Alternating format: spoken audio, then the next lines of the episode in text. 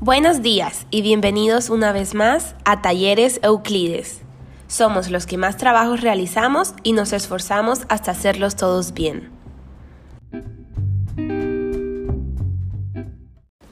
El día de hoy vamos a realizar el problema A de la parte D del segundo tema. El problema nos plantea que tenemos que encontrar el coseno de 5pi sin utilizar calculadora. Para esto, lo primero que hay que hacer es identificar en qué cuadrante se encuentra. Y para esto existen varias maneras, pero considero que la más fácil y eficiente es utilizando el plano cartesiano.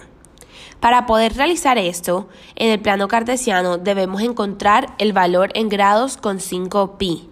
Para hacer esto, sabemos que pi es igual a 180 y cuando lo multiplicamos por 5 es igual a 900 grados. Entonces el total nos debería dar 900 grados.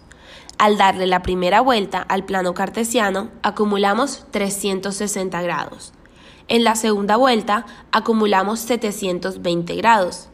Y ahí podemos calcular que si le damos una tercera vuelta, se va a pasar de los 900 grados. Entonces, hacemos 900 menos 720, que nos da que nos falta 180 grados para poder completar los 900.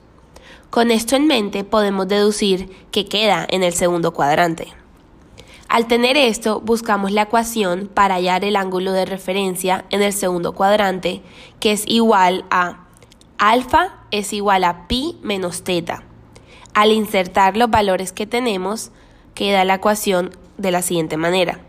Alfa es igual a 5pi menos 5pi, lo que nos da un resultado de alfa es igual a 0. Con esto en mente podemos decir que el coseno de 5pi es equivalente al coseno de 0, que da un resultado de menos 1. Con esto podemos concluir nuestro problema. Espero que les haya servido y nos vemos en un próximo capítulo. ¡Chao!